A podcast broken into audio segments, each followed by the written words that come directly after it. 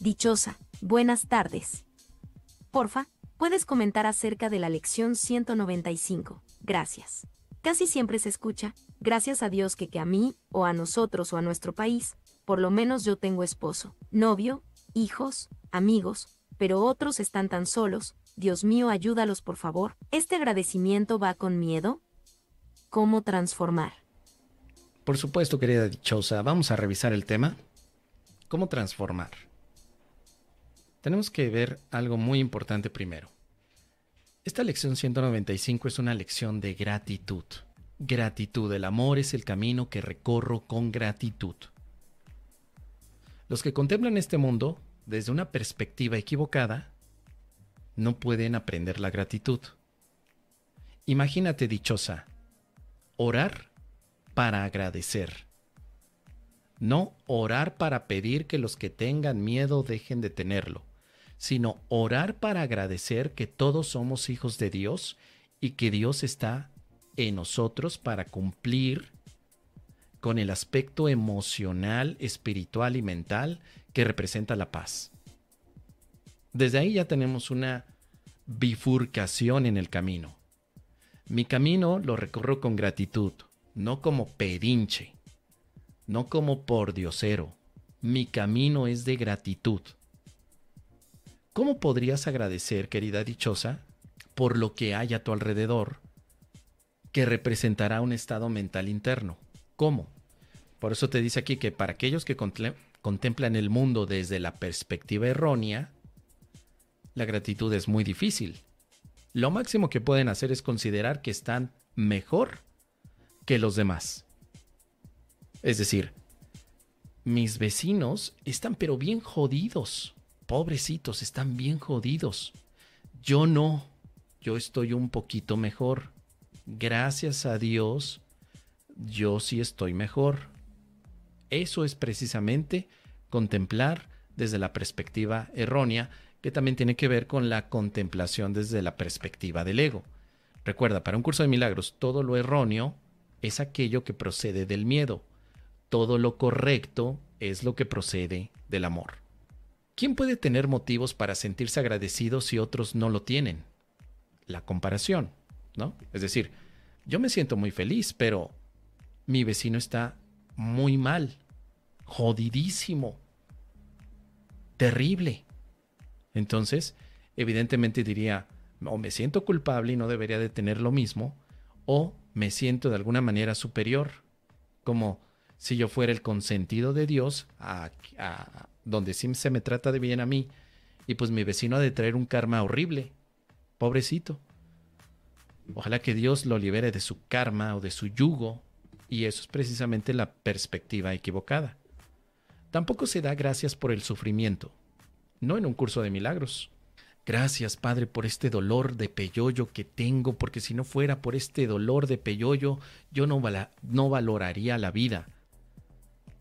¿Pero estás sufriendo? Sí, estoy sufriendo mucho. Gracias, Padre, por el sufrimiento, porque sé que los que somos los grandes guerreros tenemos las batallas más complicadas, donde hay sufrimiento, sacrificio, donde hay abuso y dolor, pero yo sé, Padre, que tú me mandas todo esto para que te dé gracias por lo jodido que me siento. No, no, no. Tampoco esa es la visión del curso de milagros. Porque, ¿quién podría dar gracias por el sufrimiento. Piénsalo con detalle. Solamente un loco. La gratitud es una manera de corresponder a algo que percibes que es benéfico para ti, no algo que es tóxico para ti. Imagínate que en este momento llegara un gran amigo y te dijera, tómate este veneno y me agradeces porque te estoy dando veneno. ¿Por qué? Si el veneno es tóxico y me va a hacer daño. Agradeceme que te estoy dando veneno. No, no es necesario. No es necesario. No es necesario el veneno y por lo tanto la gratitud no va por el tema del sufrimiento. Pero por otro lado también es muy absurdo no agradecer al Creador que nos ofrece los medios por los cuales el dolor se cura y todo sufrimiento queda reemplazado por la risa y felicidad. Puedo dar gracias al Espíritu Santo y a Dios porque puedo perdonar. Y desde el perdón puedo vivir con alegría, con risa y felicidad. Puedo agradecer porque tengo a la expiación como el mecanismo interno mental para poder vivir en paz o para deshacer los errores. Recuerda que estamos en el contexto de un curso de milagros. No estamos en el tema de la religión, ni en el panteísmo, ni tampoco en el tema de la nueva era, donde estamos agradeciendo a la roca, al árbol, al aire, a Pangea, no, a Gaia. Bueno, Pangea y Gaia. No le estamos agradeciendo a los pleiadianos, estamos agradeciendo los recursos que tenemos en la mente para poder recordar la verdad. Por eso es absurdo no estarle agradecido a uno que te ofrece los medios. Ese uno es el Espíritu Santo o la voz que habla por Dios. O si quieres directamente a Dios. Porque si te dio la oportunidad de perdonar, ¿no sería motivo suficiente para agradecer que puedo perdonar? Gracias, Padre, porque puedo perdonar, porque estoy aprendiendo a perdonar. Por eso sí, es interesante agradecer. Cuando tú nos preguntas aquí, querida dichosa, casi siempre se escucha lo que dicen los demás, lo que dice el mundo. Tú recuerda que siempre que empieces con la frase, la mayoría dice, casi siempre se dice, seguramente en el curso de milagros vas a encontrar lo contrario. Porque el curso de milagros es un sistema de entrenamiento contrario, contrario a la enseñanza del mundo. La enseñanza del mundo te dice que hay que dar gracias a Dios por la comida, por tu país, por el esposo, el novio, hijo, amigo que tienes, porque qué bueno que no estás solo. Pero esa es la religión. En el curso de milagros, sería absurdo agradecer por el Padre, por el Hijo, por los amigos, por el pan que tienes. Sí, es que además lo estás considerando como un aspecto mejor al de otros. Y estás viendo al otro como tu enemigo. Por ejemplo, tú tienes un pan y el otro no lo tiene. Gracias, Padre, porque yo sí tengo pan, sabiendo que los niños de África no tienen ni qué comer, así como me decía mi abuelita Gervasia, y yo estoy seguro que a ti también te lo dijo o tu mamá o tu abuelita o alguien. Ay, mi hijo, cómete todos los vegetales, cómete los vegetales, porque piensa que hay niños en África que no tienen ni qué comer y tú tienes el plato lleno. Dale gracias a nuestro Señor el Altísimo porque nos pone un plato en la boca. Bueno, es religión. En un curso de milagros hay otra visión diferente porque la gratitud va a ser el camino que recorres, no la miseria ni la mendicidad. No eres un mendigo para que te estés rogando para tener comida tú o para tener los demás, sino que en un curso de milagros agradecerás algo mucho más allá que la parte física. Qué bueno que tú no estás solo, porque hay miles de personas que están solas. Gracias, Padre, porque yo no estoy solo. Por favor, que no estén solo los demás. Es ahí donde tenemos que aprender cómo orar. Y esta lección va a empatar perfectamente con un tema de un curso de milagros que se llama el canto de la oración, del cual, querida dichosa, tú puedes encontrar ya los videos del webinar que hice acerca del canto de la oración. Y ahí se te dan varias indicaciones de cómo puedes orar por otros sin caer en la situación de ver enemigos a los demás. Mira, vamos a decirlo claramente. Tu hermano es tu enemigo porque lo ves como el rival de tu paz, el saqueador que te roba tu dicha y no te deja nada salvo una negra desesperación tan amarga e implacable que acaba con toda esperanza. Así que lo único que deseas ahora es la venganza, lo único que puedes hacer es estar arrastrándote junto con él a la muerte, etc. Y ahí es donde no le das gracias a Dios porque tu hermano esté más esclavizado que tú. No tendría sentido, ni tampoco podrías en tu sano juicio enfadarte si él parece ser más libre que tú. Aquí hay comparación. Tu hermano es tu enemigo cuando te comparas con él y o te ves superior o te ves inferior. Y pasa el tema con los milagronautas todo el tiempo, cada vez que un milagronauta se compara con el maestro, con el facilitador. Cuando dices, qué bárbaro este facilitador, hijo de su mal dormir, qué bárbaro. Entiende el curso de milagros, pero mira, así no cabe duda que el Espíritu Santo habla a través de él. Pero en mí, no, yo no. No, yo, yo soy una basura. Yo soy de los lentos, de los que no aprenden. Llevo aquí 20 años en este grupo de un curso de milagros y mira, ya vi, ya vi cómo los jóvenes, ahí tienes a Camilito, el sobrino del Mos, acaba de empezar el curso de milagros. Y qué bárbaro el muchacho. Tres clases, se las he contado, ¿eh? Tres clases y ya entiende lo que es la expiación el niño. Pero yo, no, pues yo, llevo tres años tratando de entender la expiación. Es que de verdad, qué bárbaro los niños, ¿eh? Qué bárbaros. Ellos son, son de la época cristal. Claro, mi vecina tiene su niño cristal. Porque yo no nací en esta época. Hubiera sido también una cristal, una crisálida, una crisálida como si fuera una mariposita. Bueno, regresemos al tema. Cuando te comparas, tienes enemigos. Entonces, no importa que tú digas, yo en mi mesa tengo un plato de verduras. Mi vecino no lo tiene. Pobrecito. Cuando te pones a pobretear a la gente, no hay gratitud, sí hay enemigos. Yo no podría pensar, oye, pero ¿cómo, cómo es posible que un enemigo es aquel que te daña, ¿no? Es aquel que te jode la vida, es aquel que te hace la vida de cuadritos. ¿Y qué crees que estás haciendo cuando ves a tu vecino y lo estás pobreteando? Te quitó la paz porque ahora no puedes comer a gusto porque estás piensa y piensa, ay, el vecino, pobrecito, pobrecito. Entonces lo ves como un rival de tu paz. Y es cuando dices, Dios, por favor, por favor, ya dale comida a este mendigo infeliz porque está atacando mis pensamientos. Ya no quiero verlo jodido, quiero verlo que coma, que esté contento para yo estar en paz. Fíjate nada más como ese tipo de pensamiento que parece tan cotidiano, que todos lo aprendimos, en realidad esconde a un ego grandísimo. Yo no puedo estar en paz porque el otro no tiene que comer. Eso en un curso de milagros es enemigo. Si no tiene que comer, le puedo compartir comida, pero eso no tiene por qué quitarme la paz. Tampoco digo, ah, pues no tiene que comer, es su problema. No, comparte comida, comparte milagros. Pero si tú estás pidiendo a Dios que el otro cambie para que tú estés en paz, no importa que sean incluso condiciones socioeconómicas también. O sea, yo podría vivir en paz si todos los niños de África pudieran comer como yo estoy comiendo aquí, mi hamburguesa o mi comida vegana. O sea, solamente así vas a estar en paz, entonces la gratitud no se puede hacer presente. Por eso dice aquí, no le des gracias a Dios porque tu hermano esté más esclavizado que tú o esté más libre que tú.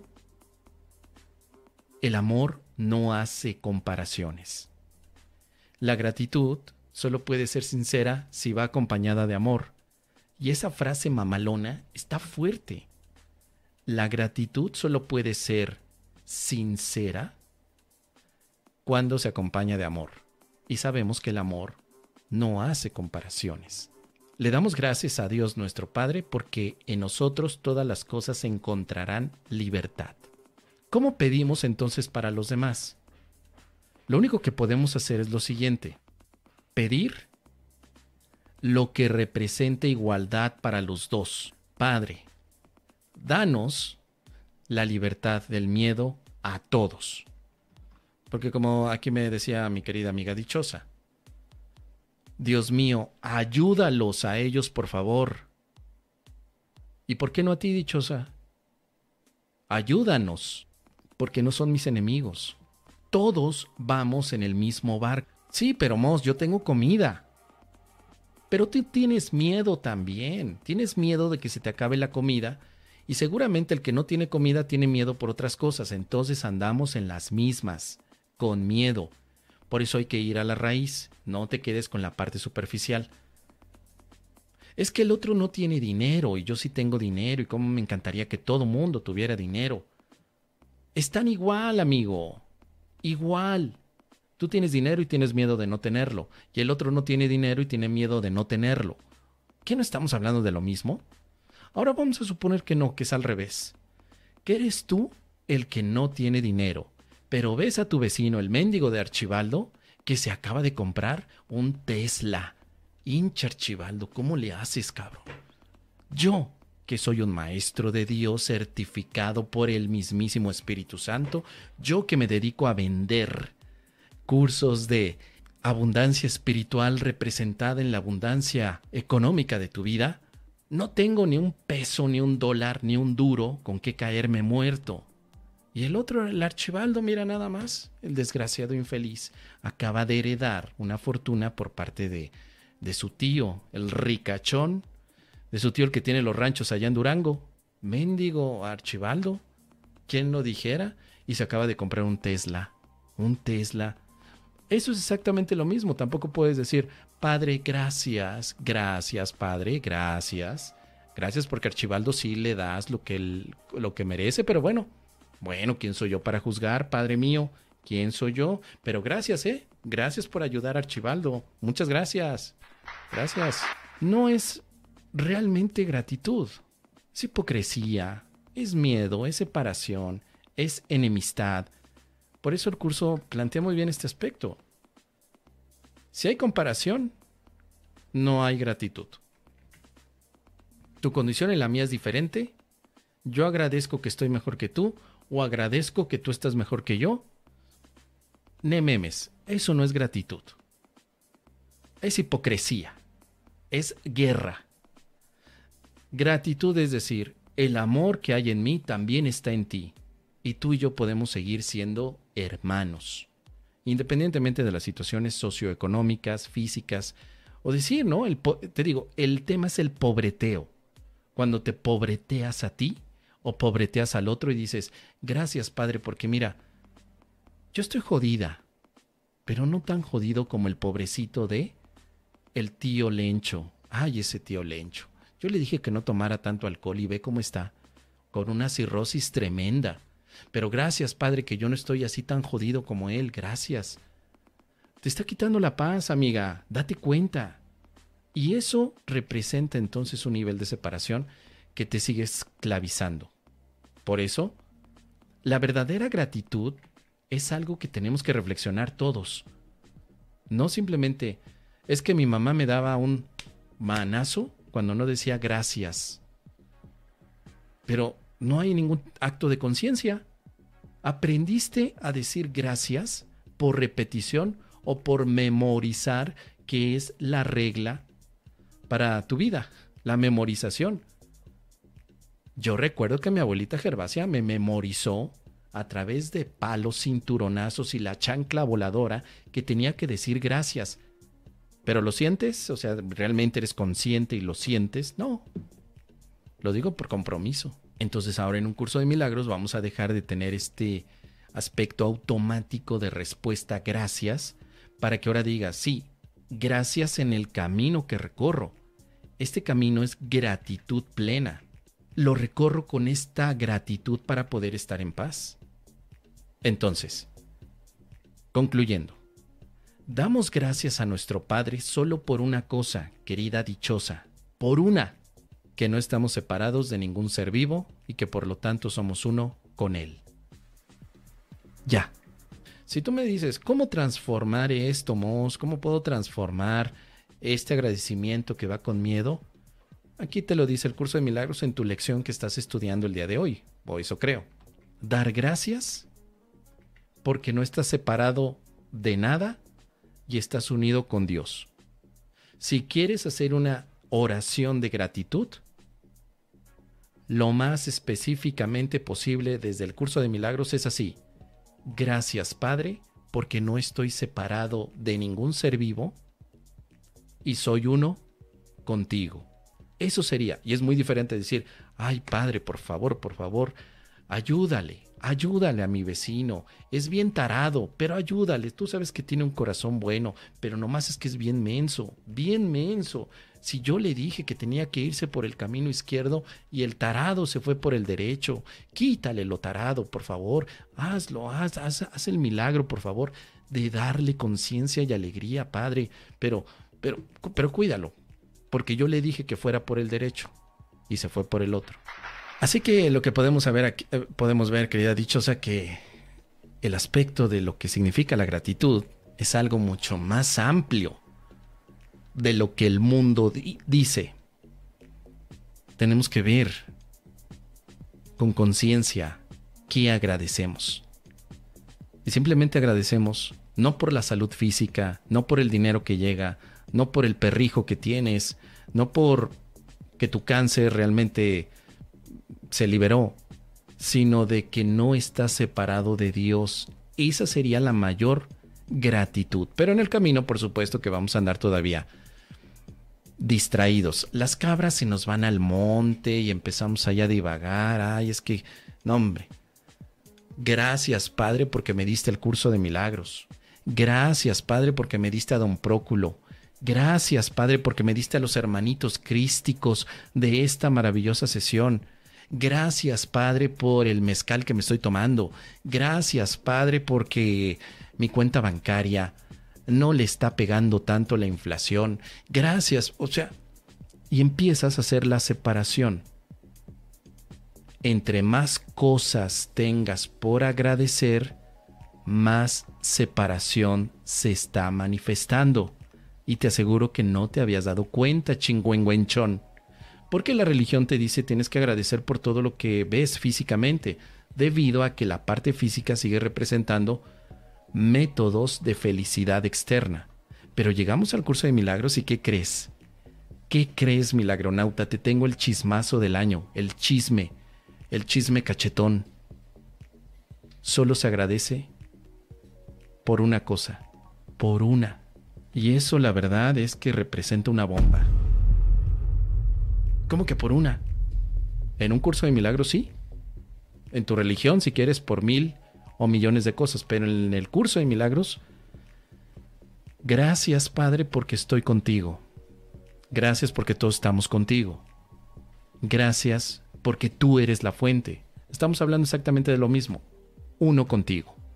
Así que déjame saber tus comentarios, querida dichosa, al respecto, para que me digas qué te parece esta forma de agradecer de un curso de milagros.